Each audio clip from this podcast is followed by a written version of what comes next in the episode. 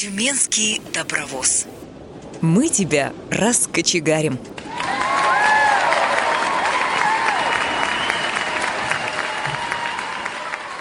Здравствуйте! В эфире Тюменская студия «Радио ВОЗ». У микрофона Юлия Бушнева. За звукорежиссерским пультом Борис Халин. И сегодня мы говорим о важной, актуальной теме детской офтальмологии – Родители, которые воспитывают детей с функциональными нарушениями зрения, зачастую задают себе вопросы, на которые может ответить только конкретный специалист. И поэтому сегодня у нас в гостях заведующая отделением приема детского населения офтальмологического диспансера Тюменской области, врач-офтальмолог высшей категории Ирина Леонидовна Доркина. Здравствуйте. Добрый день. И тифлопедагог Тюменской областной организации организации ВОЗ Анна Владимировна Фадеева. Здравствуйте. Здравствуйте. Анна, у меня первый вопрос к вам. Расскажите, пожалуйста, чем вы занимаетесь как тифлопедагог? Я занимаюсь детьми с нарушением зрения. Я работаю тифлопедагогом-дефектологом и реабилитирую, и абилитирую, в основном абилитирую, конечно, детей с нарушением зрения. Аня, а помимо того, что вы занимаетесь детьми, я знаю, что у вас проходят беседы и консультации именно с родителями этих детей. Чем э, вы занимаетесь? Может быть, они вопросы какие-то вам задают? Да, конечно, родители задают вопросы, вопросов задают много, поэтому Сегодня мы организовали эту встречу. Конечно, больше задают вопросов родители детей незрячих или детей слабовидящих, потому что такого ребенка воспитывать сложнее, поэтому у родителей, конечно, вопросов возникает много. Первый вопрос задам Ирине Леонидовне про статистику.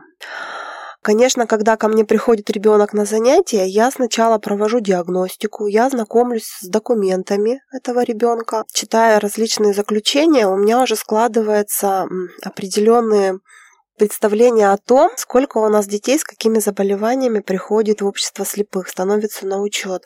И если мы говорим о детях незрячих, то по моей статистике получается, что на первом месте у нас идут ретинопатии недоношенных, а на втором месте приходят детки с генетическими заболеваниями различными, с мраморной болезнью, например, амаврозом Либера и другими заболеваниями.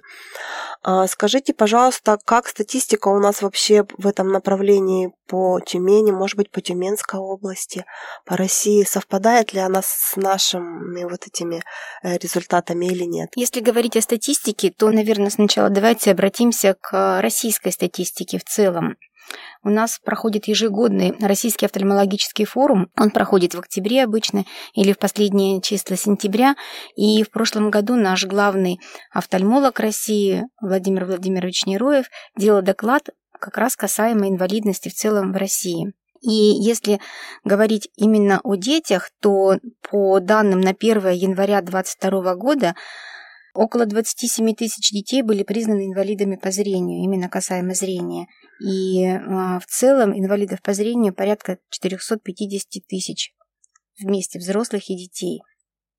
В целом по России на первом месте среди инвалидности идет частичная атрофия зрительного нерва. На втором месте это врожденная аномалия развития. Ретинопатия занимает только третье место в этой статистике. И на четвертом месте это дегенеративная близорукость, дегенеративная миопия. По данным нашей тюменской статистики, среди детей на первом месте инвалидность у детей с частичной атрофией зрительного нерва, то есть самое большое количество патологий – это частичная атрофия зрительного нерва. На втором месте также идут врожденные аномалии. Третье место занимает дегенеративная миопия и ретинопатия только на четвертом месте. Вот такая наша статистика. Хорошо, ну значит просто, наверное, ко мне приходят дети уже такие более сложные, поэтому у меня немножко по-другому все получилось. Спасибо. А, расскажи, а у тебя по статистике э, сколько детей именно с ретинопатией и какие там еще заболевания есть? Ну, что касается детей незрячих, с которыми а, в основном я занимаюсь, то вот у меня на сегодняшний момент 12 детей а, с ретинопатией недоношенных. Есть дети уже относительно взрослые, 13 лет есть, самому маленькому 3 года. А из генетических э, это у меня 5 детей. У четырех детей амаврус либера и один ребенок с мраморной болезнью. На сегодняшний момент пока ситуация такая. А что касается вот врожденных а, наследственной дистрофии сетчатки, в том числе амавроз либера, о котором шла речь, uh-huh. то а, я думаю, что родители такую информацию имеют, потому что родительские сообщества, пациентские сообщества с наследственными дистрофиями сетчатки достаточно активно работают. И сейчас в России существует программа генетической диагностики наследственной дистрофии сетчатки. То есть э, ребенку можно провести генетическое исследование. А скажите, пожалуйста, а мама заранее может знать, когда они планируют вторую беременность, и первый ребенок как раз вот с этим диагнозом? Ну, для этого у нас существуют генетики, и если у мамы есть опасения и сомнения, то можно проконсультироваться с генетиками. Ну, а вообще, как правило, наследственные дистрофии сетчатки имеют аутосомно-рецессивное наследование, то есть родители условно здоровы, имеют только неактивную поломанную, так скажем, копию гена, и у ребенка это заболевание при сочетании генов манифестирует, имеет клинические проявления. То есть родители в этом случае, они здоровы. Да, но давайте вот мы сейчас э, поговорим о генетике. Ирина Леонидовна, расскажите, пожалуйста, про генетические заболевания. Когда действительно паре, которая э, планирует э, родить ребенка, нужно обратиться к генетику? Ведь не все заболевания передаются генетически. Ну, да, конечно, не все передаются генетически, но если родители, планируя беременность, знают, что у них э, наследственность отягощена, то есть были родственники с какими-то заболеваниями, сетчатки, зрительного нерва, слабовидящие, инвалиды по зрению, то я думаю, что в этом случае разумно проконсультироваться с врачом-генетиком. Ну, если не получилось по каким-то причинам, то быть внимательным, когда ребенок растет и развивается, для того, чтобы замечать ранние нарушения, признаки заболевания в ранние сроки. А существуют ли такие заболевания, которые передаются через э, многие поколения? Ну, то есть э, каких-то прапрадедушек, прапрабабушек мы уже не знаем, а вот э, заболевание, оно как-то вот перешло к ребенку. Генетические заболевания имеют разные типы наследования. Действительно, есть те, которые а, возникают у ребенка при условно здоровых а, родителях, бабушках, дедушках, а есть такие заболевания, которые передаются из поколения в поколение. И, как правило, а, люди знают, что у них есть такие проблемы в родне, и всегда это озвучивают на приеме. Если приводят ребенка, допустим, родители, у которых есть такие проблемы родственников, они всегда говорят, да, вот у нас есть люди с нарушениями зрения, с низким зрением, родственники, бабушки, дедушки, братья, сестры, дяди, тети. А скажите, пожалуйста, а к генетику приходят родители, ну, семейная пара, им же как скажут, 50 на 50? Может, будет у ребенка проблема, а может быть и нет. Не совсем так. Консультация врача-генетика ведь заключается не только в прогнозировании возможностей заболевания у ребенка, это же тщательный сбор анамнеза. То есть врач-генетик очень внимательно расспрашивает. А, сейчас очень большое количество генетических тестов, генетических исследований, которые позволяют получить дополнительную информацию. Это не 50 на 50, это целая наука. Следующий вопрос, Ирина Леонидовна, у меня а, вновь к вам. А, скажите, пожалуйста, а почему бывает так, что в медицинских заключениях детям 3-4 лет пишут отсутствие зрения, либо какая-то его остаточная доля под вопросом? Разве нельзя сейчас определить вот на таких ранних сроках именно потерю зрения, да, в каких процентах? Разве нет сейчас такого оборудования у нас? Когда мы говорим о зрении врачи-офтальмологи и родители, то очень часто возникают а, ну не то, что непонимание, но мы говорим о разных вещах, слегка о разных вещах. Острота зрения – это то количество строчек, которые ребенок читает по таблице. То есть одна строчка, две строчки, три строчки. А, иногда родители понимают под зрением строение глаза, оптическое строение глаза. Это что у ребенка? Дальнозоркость, близорукость, то есть какая рефракция, какое оптическое строение глаза. И если ребенок не разговаривает, не говорящий, то, как правило, проверить остроту зрения по таблице не всегда получается он может не отвечать. Это могут быть какие-то неконтактные дети, которые не очень охотно вступают в незнакомыми людьми в контакт, в незнакомых помещениях, обстановке непривычной.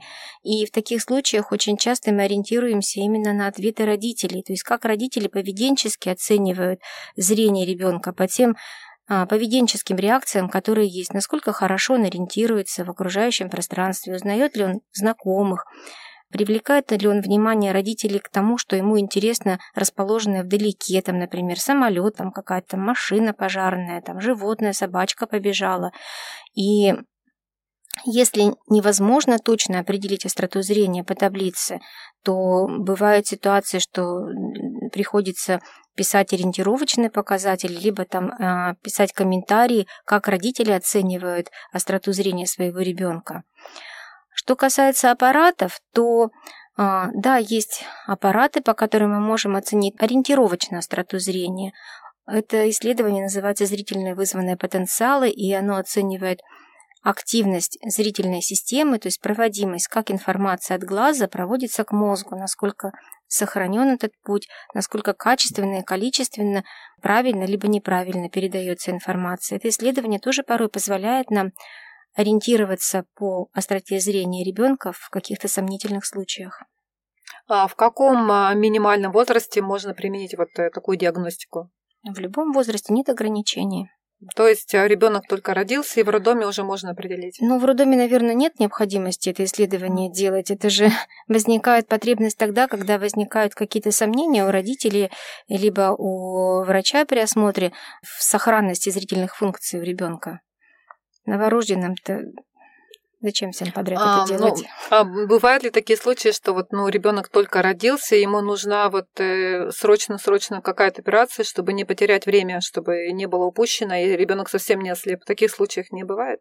Операцию у новорожденных детей, наверное, может быть, это касается больше какой-то врожденной патологии органа зрения, в офтальмологии у нас практически нет хирургии, которая проводится ну, вот по жизненным показаниям, да, например, как э, какая-то абдоминальная хирургия. Чаще всего это плановая хирургия, то есть очень редко возникают случаи, когда нужно быстро принимать решения. Ирина Леонидовна, расскажите, пожалуйста, как э, часто нужно э, проходить эм, какие-то реабилитационные, профилактические э, процедуры для детей, у которых уже есть нарушение зрения именно в офтальмологическом диспансере? У нас в диспансере существуют различные а, направления в плане лечения офтальмологических заболеваний. Основная группа пациентов вот у нас на приеме – это пациенты с близорукостью и с нарушением бинокулярного зрения, то есть косоглазием. У таких детей лечение проводится, вообще у всех детей лечение проводится по показаниям, то есть в зависимости от той клинической ситуации, тех проявлений заболевания, которые ребенок показывает на момент осмотра. То есть врач, проводя осмотр ребенка, определяется с необходимостью проведения лечения и с кратностью, так скажем, проведения лечения. Дети с косоглазием, дети с амблиопией, которым требуется повышение остроты зрения, как правило, у нас проходят лечение 2-3, иногда чаще раза в год. Если мы говорим о патологии сетчатки, либо патологии зрительного нерва, здесь тоже нужно э, все-таки подходить индивидуально каждому ребенку и определяться с необходимостью, с кратностью курсов лечения.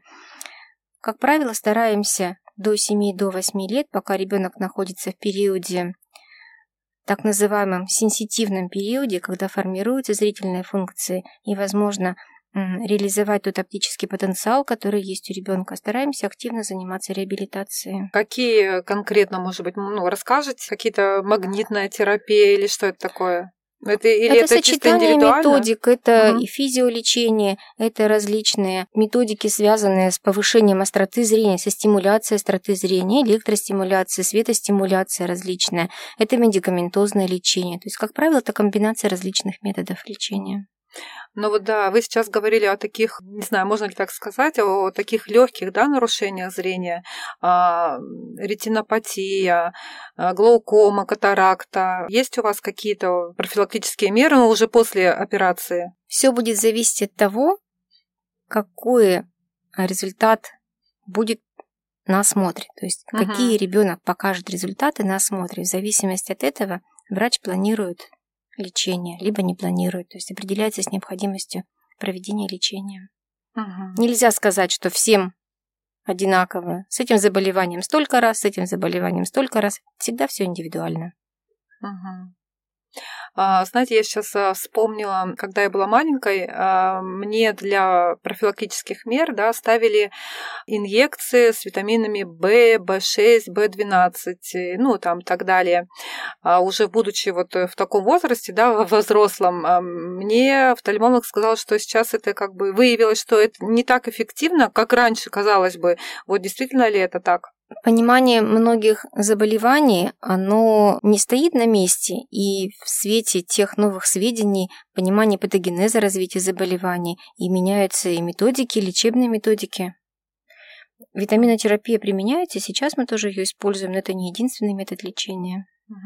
Ну, то есть она в любом случае может быть эффективна для поддержания там э, каких-то внутренностей глаза, там сетчатки или еще чего-то. Все равно... Витамины группы В не участвуют да. в передаче нервного сигнала, поэтому если требуется, мы их используем в своей практике. А, Ирина Леонидовна, расскажите, пожалуйста, а, те а, услуги, которые предоставляет Центр реабилитации Пышма, который находится у нас в Тюмени, и ваши, чем-то они отличаются, и можно ли детям с нарушением зрения проходить процедуры и там, и у вас в диспансере? Центр реабилитации Пышма кроме лечебных методик, еще занимается общим оздоровлением. И наши дети, наши пациенты очень любят, причем это дети всех возрастов, и маленькие, и взрослые, как правило, с большим удовольствием ездят в Пышму, и всегда очень довольны результатами и той атмосферой, которая там. И мне кажется, что даже здесь не столько лечебные мероприятия имеют значение, а сама обстановка, то, что это находится в лесу, прекрасная там атмосфера, хорошая организация лечения и отдыха. Ну, а в целом большинство методик, они похожи. То есть и у нас, и в Пышме аппаратура практически одинаковая в плане тоже лечения той же самой амблиопии, а, каких-то физиотерапевтических процедур. То есть методики офтальмологические, они же в принципе одинаковые. Ну, то есть э, можно выбрать либо э, ваш диспансер, либо реабилитационный центр, там э, услуги будут одинаковые. Объемы лечения, да, практически одинаковые. Получается, что в принципе в течение года можно посетить один раз ваше учреждение, ну, курс пройти, и один раз курс пройти в Пышме. По сути, да. Такой интересный вопрос. Когда готовилась к эфиру, родители задавали вот вопросы. Я вспомнила, когда тоже мне поставили инвалидность по зрению, выявили заболевание, а врач мне рекомендовал капать сок земляники. Поэтому у меня вот, Ирина Леонидовна, к вам такой вопрос. Как вы относитесь вот к таким вот народным средствам лечения, может быть, даже профилактики зрительных нарушений? Современная медицина – это доказательная медицина. И у каждой методики должна быть доказательная база. К сожалению, народная медицина такой базы не обладает, поэтому я бы, наверное, не стала давать рекомендации касаемо народных средств лечения. Но есть люди, которые активно этим пользуются, пожалуйста, это их выбор. То есть у вас... Э, Я за доказательную медицину. А, Аня, у тебя есть что-то по этому поводу? Я тоже за доказательную медицину. Ну, то есть э, родители, которые задают э, вот такие вот вопросы, они сейчас резко откажутся от всего того, что им предлагали, там, не знаю, какие-нибудь гомеопаты, и пойдут к вам, я так понимаю. Гомеопатия не относится к официальной медицине. Я когда собирала вопросы, э, одна из мам спросила, что у людей с нарушением слуха, у глухих детей сейчас есть возможность ну, практически нормально общаться с людьми при помощи кохолярных имплантов. Планируются ли такие аппараты когда-то изготовить для незрячих детей? Тема зрительных имплантов, а, как вариант помощи людям с остаточным зрением, либо слепым людям, он ведь достаточно давно уже разрабатывается и пытаются создать определенные устройства. Но в отличие от слуховых имплантов, орган зрения, он устроен по-другому, и это более сложная структура, это ткань мозга, сетчатка, Проводящая система – это же ткани мозга, поэтому здесь возникает достаточно много проблем. И еще одним из условий является создание таких, использование таких имплантов, является наличие зрительного опыта. То есть, если человек имел зрительный опыт и знает, как выглядит окружающий мир, то возможности использования таких средств, они более у него, ну, эффективны, так скажем, чем у ребенка, допустим, который никогда не имел зрения. У нас есть в России лаборатория, она называется Сенсортех. Может быть, вы слышали, знаете о ней, которая работает над проблемой создания. Но это называется не зрительный имплант. Прибор называется Elvis V. Он представляет собой некую камеру и такое подобие ободка, который надевается на голову. То есть устройство считывает окружающее пространство и формирует определенные зрительные образы. Это можно посмотреть, это все доступно на сайте сенсортех лаборатории, как это все работает. И я знаю, что есть люди, которые в рамках благотворительного фонда пытаются использовать эти устройства к сожалению, нет, не нашла никакой информации, насколько это эффективно, насколько это удобно в плане использования. Но такие работы ведутся, да. Это было бы большой помощью людям с низким зрением. А, но я слышала, что вот, э, Ань, про который ты говорила, про импланты, что они доступны и эффективны только для людей, у которых, ну, вот совсем нет зрения, и чтобы только видеть свет, какие-то силуэты, то есть сто процентов они все равно не вернут зрение, правильно я понимаю? Да, это правильно. То есть вот эти все устройства, они работают на принципе фосфена. Фосфен – это элементарный зрительный образ, то есть вспышки света, которые вот ну, там в народе говорят, как дали в глаз кулаком, аж искры полетели, да, вот эти вот искры называются фосфен. Это ганглиозные клетки сетчатки генерируют импульс в виде источника света, в виде вспышек света. И как раз вот эти все импланты, они и основаны их действие на том, чтобы вызывать раздражение коры головного мозга, той зоны мозга, которая отвечает за зрение, вот с формированием вот этих вот фосфенов. И по сути, картинка будет достраиваться самим мозгом на основании контуров. То есть вот э, человек видит контуры предмета, и обладая определенным зрительным опытом, он понимает, что перед ним, допустим, там стоит стол или там стоит человек. Таким образом работают. Ну, это метр два, наверное, да? Недалеко. У меня нет личного опыта, к сожалению. Вот что чем могу с вами поделиться, какой информацией, тем делюсь. То есть, если у меня девочка ходила на занятия в три с половиной года, она потеряла зрение, то у нее шанс есть. Она уже не считается слепорожденным ребенком, да? потому что у нее есть зрительная память, и она со временем может воспользоваться, если у нее будет такая возможность. Три с половиной года, наверное, очень маленький возраст. Насколько дети способны сохранять воспоминания об окружающем мире? Потеряв так рано зрение? Вам лучше знать, наверное. Ну, если ее практиковать постоянно, то, конечно, тогда я думаю. А, скажите, пожалуйста, вот э, тоже э, частный случай, частный вопрос. А, Ребенок э, какое-то время не видел, ему сделали операцию по удалению хрусталика. А ребенок сейчас видит, но отказывается, так скажем, погружаться в эту вот здоровую среду, да, просит, чтобы не включали свет, пытается закрывать глаза, ходить также в темноте вот что делать и как долго это может продлиться? Почему так происходит? А возраст ребенка? Два года. Это была операция на одном глазу? Операция происходила на обоих глазах, но там был промежуток два месяца. И после первой же операции ребенок перестал, не захотел внедряться в этот новый мир? Да. Ну, сложно сказать. Э, однозначно, наверное, нужно посмотреть ребенка, посмотреть, какие зрительные функции, как работает зрительная система. Как правило, окружающий мир после экстракции катаракты дети, наоборот, начинают очень активно осваивать, и зрительный интерес повышается, как только ребенок начинает видеть лучше. А, То есть я думаю, что здесь потребуется как бы дополнительный осмотр и обследование для того, чтобы понять, в чем причина. Угу. Ну, а можно ли сделать вывод так, что ребенку было комфортнее там, а так как э, возраст не очень большой, да, маленький ребенок, его это пугает?